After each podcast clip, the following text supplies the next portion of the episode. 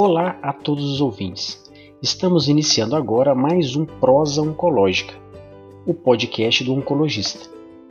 Aqui é o espaço para discutirmos temas difíceis, complexos do dia a dia, situações inesperadas, dilemas éticos, resultados de estudos importantes com implicações práticas e qualquer outro tema que for relevante de fato para a prática do oncologista. Hoje iremos discutir um tema que eu acho de extrema importância, que é a religiosidade e a espiritualidade e a sua relação com a saúde. Para discutir esse tema, nós temos o prazer de ter aqui no Prosa Oncológica um dos maiores estudiosos sobre esse tema, o professor Giancarlo Lucchetti. Giancarlo, se apresenta aí para os ouvintes. Quem é o Giancarlo?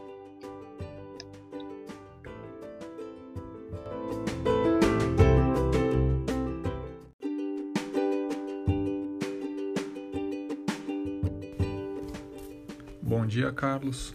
Obrigado pelo convite para falar de um tema tão importante, né, que é a interface da espiritualidade na saúde. Bom, falando um pouquinho sobre mim, eu fiz graduação em medicina pela Santa Casa de São Paulo.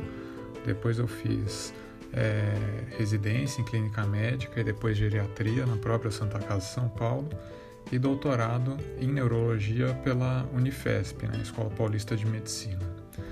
É, atualmente eu sou professor adjunto do Departamento de Clínica Médica da Universidade Federal de Juiz de Fora. É, trabalho na área principalmente de clínica médica e de medicina. É, e também sou professor da pós-graduação estrito senso, nível mestrado e doutorado, é, do programa de saúde brasileira da Universidade Federal de Juiz de Fora e também da saúde coletiva da mesma instituição.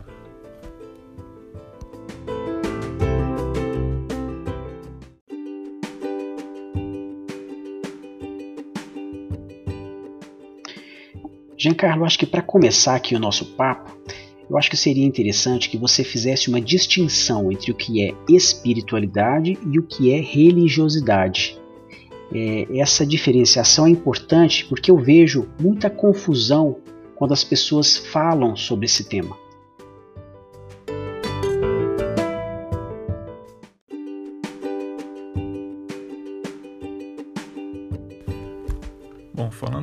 Distinção né, entre religião, religiosidade, espiritualidade, esse é um tema muito importante nessa área, porque as pessoas tendem a confundir muito esses conceitos.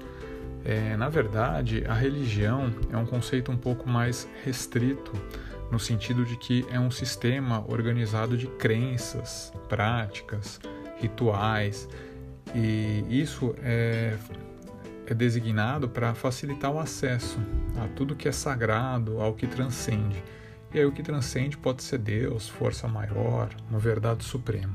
Então a religiosidade está muito mais implicada em ritos, práticas e crenças. Por outro lado, o conceito da espiritualidade ele é um pouquinho mais amplo. Ele leva a um pouco mais de divergência na comunidade científica.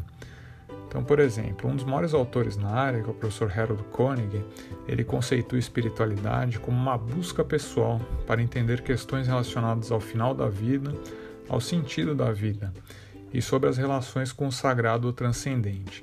E ele faz a distinção para religião e religiosidade, né? dizendo que pode ou não levar ao desenvolvimento de práticas religiosas ou formações de comunidades religiosas. Então aqui a gente vê claramente que a religiosidade ela é um conceito um pouco mais restrito no sentido de que uma pessoa que tem espiritualidade ela pode não ter religiosidade. Então ela pode ser espiritual mas não ser religiosa. É, como eu falei não existe um, um consenso muito claro de espiritualidade ainda. Então tem outros autores que acreditam que o conceito de espiritualidade ele é muito mais ampliado do que o conceito do Koenig então, vou citar um outro conceito, que é o da Puchalski, que também é uma grande pesquisadora na área, e ela acredita que a espiritualidade seria um aspecto da humanidade que lida com a maneira com que os indivíduos procuram e expressam significado e propósito, assim como o modo com que eles expressam sua conexão com o momento, com si mesmos, com os outros, com a natureza e com o sagrado. Aqui a gente vê que o, a, a ideia da Puchalski é um pouco mais ampla do que a do Koenig, porque uma vez que ela traz também como espiritualidade a natureza, a família e não só o sagrado ou transcendente, como traz o Koenig.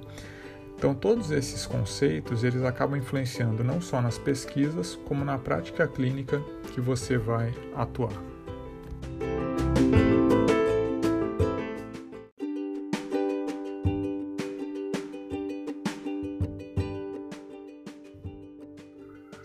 Jean, eu sei que você tem estudado bastante sobre as evidências científicas da espiritualidade e religiosidade na saúde dos indivíduos. E sei também que tem sido publicado inúmeros estudos, os mais diversos, nesse campo de investigação. Mas quais são os principais impactos da espiritualidade e da religiosidade na saúde dos pacientes?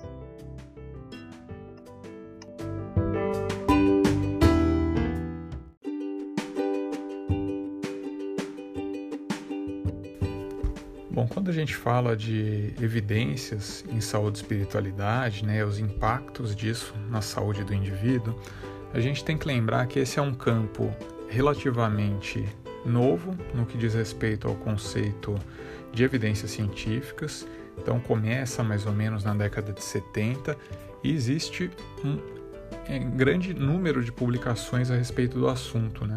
Então se a gente procurar em alguns bancos de dados, a gente chega há quase 70, 80 mil artigos sobre o assunto é, nesses bancos de dados. E o Brasil ele se encontra é, na vanguarda desse movimento de saúde e espiritualidade. Então, dados apontam que o Brasil chega a ser o quinto país que mais produz sobre saúde e espiritualidade.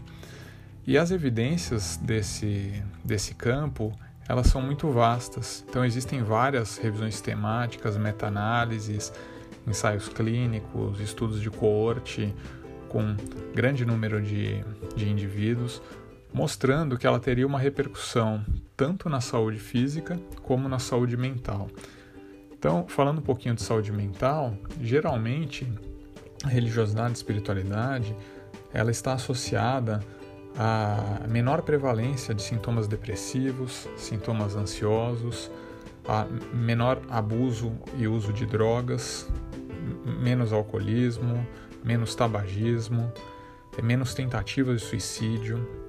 Também está implicada em, geralmente, em maior qualidade de vida, maior bem-estar, é, até menos hospitalizações. Alguns estudos apontam até 20% mais sobrevida pacientes que têm mais é, religiosidade e espiritualidade, é, e também desfechos de funcionalidade e até mesmo desfechos oncológicos. Então, tudo isso permeia o campo saúde e espiritualidade. Porém, é importante lembrar que a utilização da religiosidade e espiritualidade ela é feita de duas formas. Uma forma é a forma positiva disso, ou seja, a pessoa usar a religiosidade e espiritualidade para enfrentar de forma positiva a sua situação ou seu estresse. Isso leva a desfechos favoráveis em saúde. Mas cabe lembrar que, por outro lado, também pode-se ter um conflito religioso. E a gente costuma, na prática clínica, a ter esse conflito muito evidente em alguns pacientes, né? Então, aquela sensação de que Deus está me punindo, de que é, eu, Deus não gosta de mim. Então, é esse tipo de sensação que a gente chama de religiosidade negativa, né? Ou é, um conflito religioso, ele leva a piores desfechos também. Então ele pode piorar a saúde mental, ele pode aumentar inclusive a mortalidade, né? Então, piorar os desfechos em saúde geral. Então é importante a gente notar que existem dois lados da moeda. Um lado positivo, que é usado pela maioria dos pacientes, vamos dizer que 85% dos pacientes usam a forma positiva da religiosidade, porém é importante lembrar que 15% usam a forma negativa, e isso pode ter desfechos muito pouco favoráveis a esses indivíduos.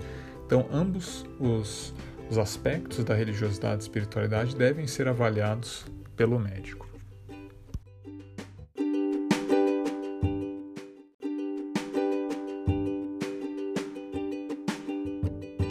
Já, e você acha que os profissionais de saúde hoje estão preparados para abordar essas questões de religiosidade espiritualidade na prática diária?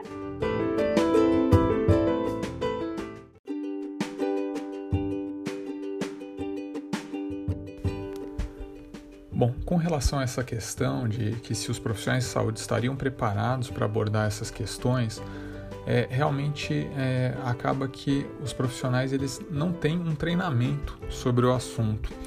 É, existe uma série de estudos sendo feitos na parte da educação médica, né, que mostram que a maioria dos profissionais eles não se sentem preparados para abordar esse assunto na prática clínica e os principais motivos para isso são um medo que o profissional tem de impor as próprias crenças, um medo que ele tem de ofender os pacientes e uma falta de conhecimento.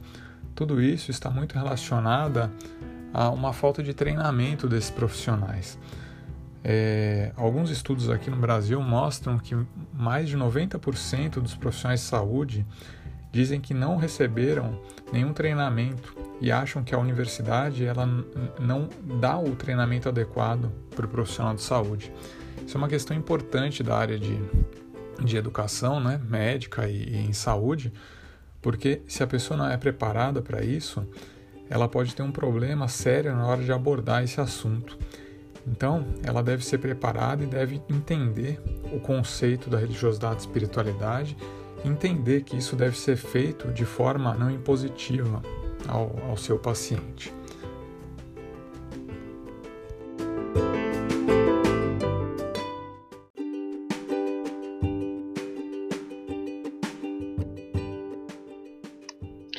Continuando essa, essa discussão sobre a abordagem prática da espiritualidade e religiosidade, como você, Giancarlo, como que você sugere que deva ser a abordagem?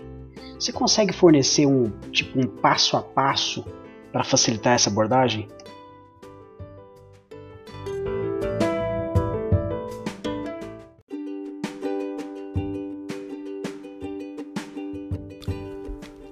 Prática clínica, é, muitas pessoas acreditam que a abordagem das crenças espirituais e religiosas ela demoraria muito, ela precisaria de um profissional muito específico para fazer isso, que ela é uma abordagem muito pessoal, que o paciente não gostaria disso. O que a gente vê é que, na verdade, se a pessoa for bem treinada, ela consegue abordar de uma forma bastante adequada para a situação e isso não costuma demorar muito tempo para fazer essa abordagem. Então, para vocês terem uma ideia, a história espiritual ela pode durar até dois minutos. Existem é, mnemônicos, como é o FICA, que eu vou falar é, daqui a pouquinho, que é muito rápido. Você consegue de maneira tranquila, sem muito problema, abordar esse assunto com o paciente. O que deve ficar claro é que algumas coisas não devem ser feitas. Por exemplo, você não deve prescrever religião para pessoas não religiosas. Você não deve forçar uma história espiritual. Você não deve, logicamente, discutir, brigar sobre determinada religião, né? fazer com que o paciente tenha que acreditar na sua crença. O que importa é você entender a crença do seu paciente. Né? É, e para isso, a Cristina Puchalski, que eu já citei anteriormente, ela traz para a gente uma, um mnemônico que chama FICA, que é muito simples e que a história espiritual ela sai de maneira muito tranquila. O F seria de fé ou crença. Então, perguntas como: você se considera religioso ou espiritual? As suas crenças, elas ajudam a lidar com os problemas? E aí sempre perguntam: e se a pessoa não tiver nenhuma crença? Você pode abordar de outra forma. Então você pode perguntar, por exemplo, o que te dá significado na vida? Muitas vezes não vai ser a religião, não vai ser a crença espiritual dessa pessoa, mas pode ser a natureza, pode ser a família. Então você consegue usar esse fica, inclusive para pessoas que não têm uma crença determinada espiritual religiosa. Então F de fé ou crença, o I de importância ou influência. Aqui a gente quer saber, na verdade, qual a importância que a pessoa dá para essa fé ou para as crenças na vida porque às vezes a pessoa pode ter uma crença, então pode ser, por exemplo, católico, mas ela não ser praticante, aquilo não dizer nada para ela na vida dela. Então, nesse, nessa questão, a gente quer entender um pouco qual a importância que a pessoa dá para essa crença. O C seria comunidade. É importante entender o apoio dessa comunidade espiritual ou religiosa, ou o grupo de pessoas que dá apoio a essa pessoa. É, é interessante saber então como é, esse apoio se faz para essa pessoa. Então você pode perguntar: você faz parte de alguma comunidade religiosa ou espiritual? Ela te dá o suporte? De que forma? Caso a pessoa não seja de uma comunidade religiosa espiritual, você pode perguntar: existe alguma pessoa que você realmente ama, ou um grupo de pessoas, ou que seja importante para você? Então, por exemplo, às vezes a pessoa pode não, não achar que é a, a, a, sua religião é importante, mas ela acha que sua família é muito importante, que sua família tem influência muito grande na vida. Isso, de certa forma, para Cristina Puchalski, você está também avaliando a espiritualidade das pessoas. E o A seria a ação no tratamento. Então, como você gostaria que eu, como profissional de saúde, né, é, considerasse essa questão das crenças espirituais e religiosas no seu tratamento e entender quais limitações a pessoa pode ter por causa dessas crenças. Então, esse mnemônico fica, F de fé, I de importância, C de comunidade e A de ação no tratamento, ele pode ajudar e geralmente leva poucos minutos para ser abordado.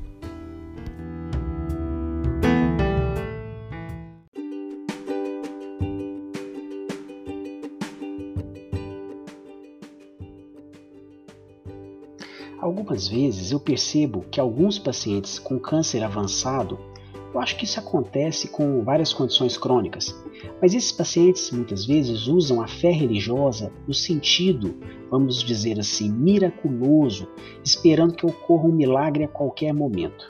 Nesses casos, onde não há mais terapêutica oncológica específica, os pacientes ou seus familiares eles demandam condutas invasivas, agressivas, não aceitando questões relativas ao fim de vida. Nesses casos, às vezes, nós somos agressivos demais. O oncologista oferta tratamentos muitas vezes fúteis pela dificuldade em lidar com esse perfil de pacientes. Como você sugere lidar com pacientes que não aceitam a condição de cuidados paliativos e que querem tratamento a qualquer custo, sob a justificativa de espera de um milagre?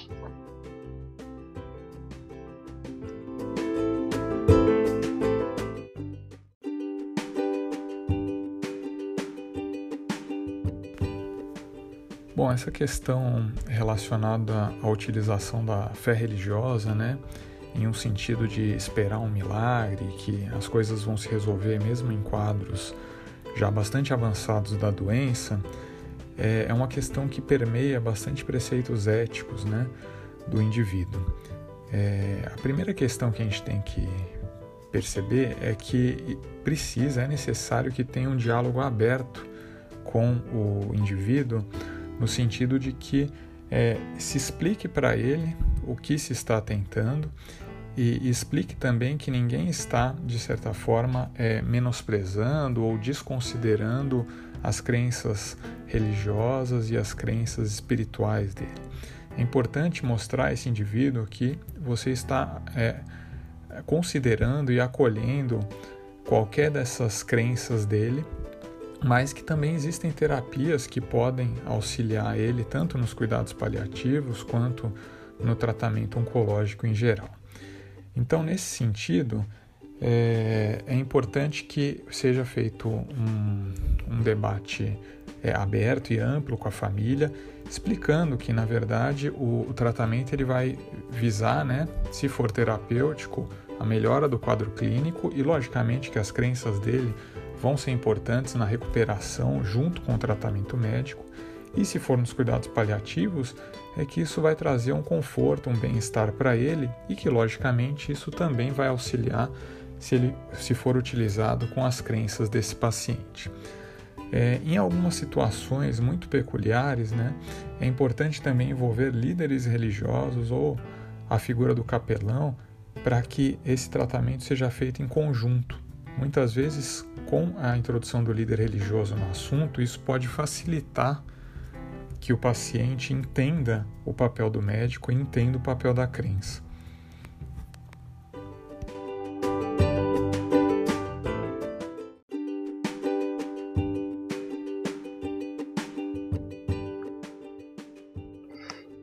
Giancarlo, há alguma evidência científica do poder das preces, dos passes magnéticos, cirurgias espirituais?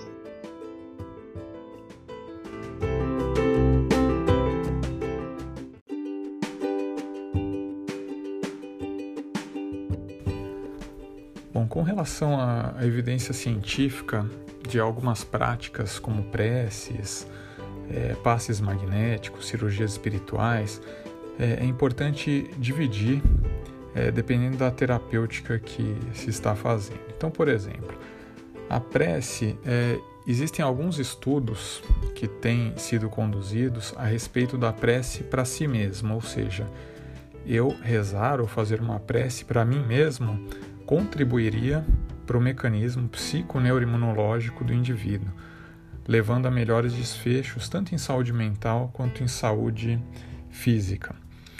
É, então, é, com relação à prece, a gente tem evidências um pouco melhores a respeito da repercussão da prece no, no indivíduo. Com relação a passes magnéticos e cirurgias espirituais, os estudos ainda são muito incipientes. Então, apesar de, né, nos últimos anos, ter tido um avanço nessas áreas, ainda as evidências são pouco conclusivas, tanto para passes magnéticos, em que existe uma um número de estudos um pouco maior, como para cirurgias espirituais, que realmente quase não existem estudos. Então é, é importante entender que as evidências ainda estão em construção, principalmente para essas duas últimas é, intervenções que foram faladas, e para a prece já existe um pouco mais de evidência científica.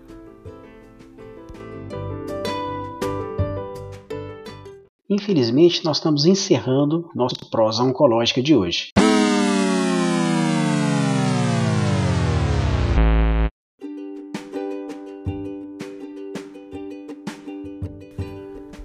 Gostaria de finalizar agradecendo a, a, oportunidade de ter conversado um pouco com vocês a respeito desse assunto, que é um assunto que eu tenho nos últimos anos investigado de forma consistente.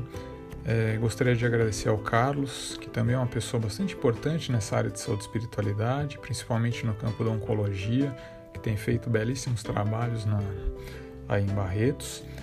É, gostaria de dizer que é importante que o profissional de saúde ele entenda esse assunto e que ele busque conhecimento e treinamento a respeito desse assunto. Isso vai fazer com que ele tenha muito mais conforto na hora de abordar esse assunto e também muito mais tranquilidade na hora de conversar com o paciente a respeito disso. Então, muito obrigado.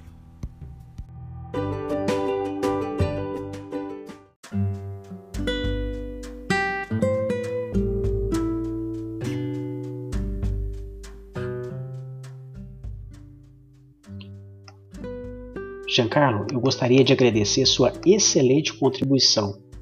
Para mim, a nossa prosa foi muito boa e eu pude pensar um pouco mais sobre o meu papel enquanto oncologista que lida com pessoas que sofrem e que usam a religiosidade e a espiritualidade como uma estratégia de enfrentamento contra o câncer.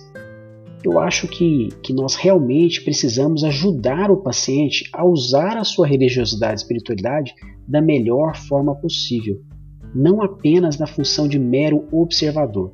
Nós precisamos ser ferramentas úteis para ajudar o paciente, não é verdade? Olha, um grande abraço a você, Giancarlo, e um grande abraço a todos os nossos ouvintes.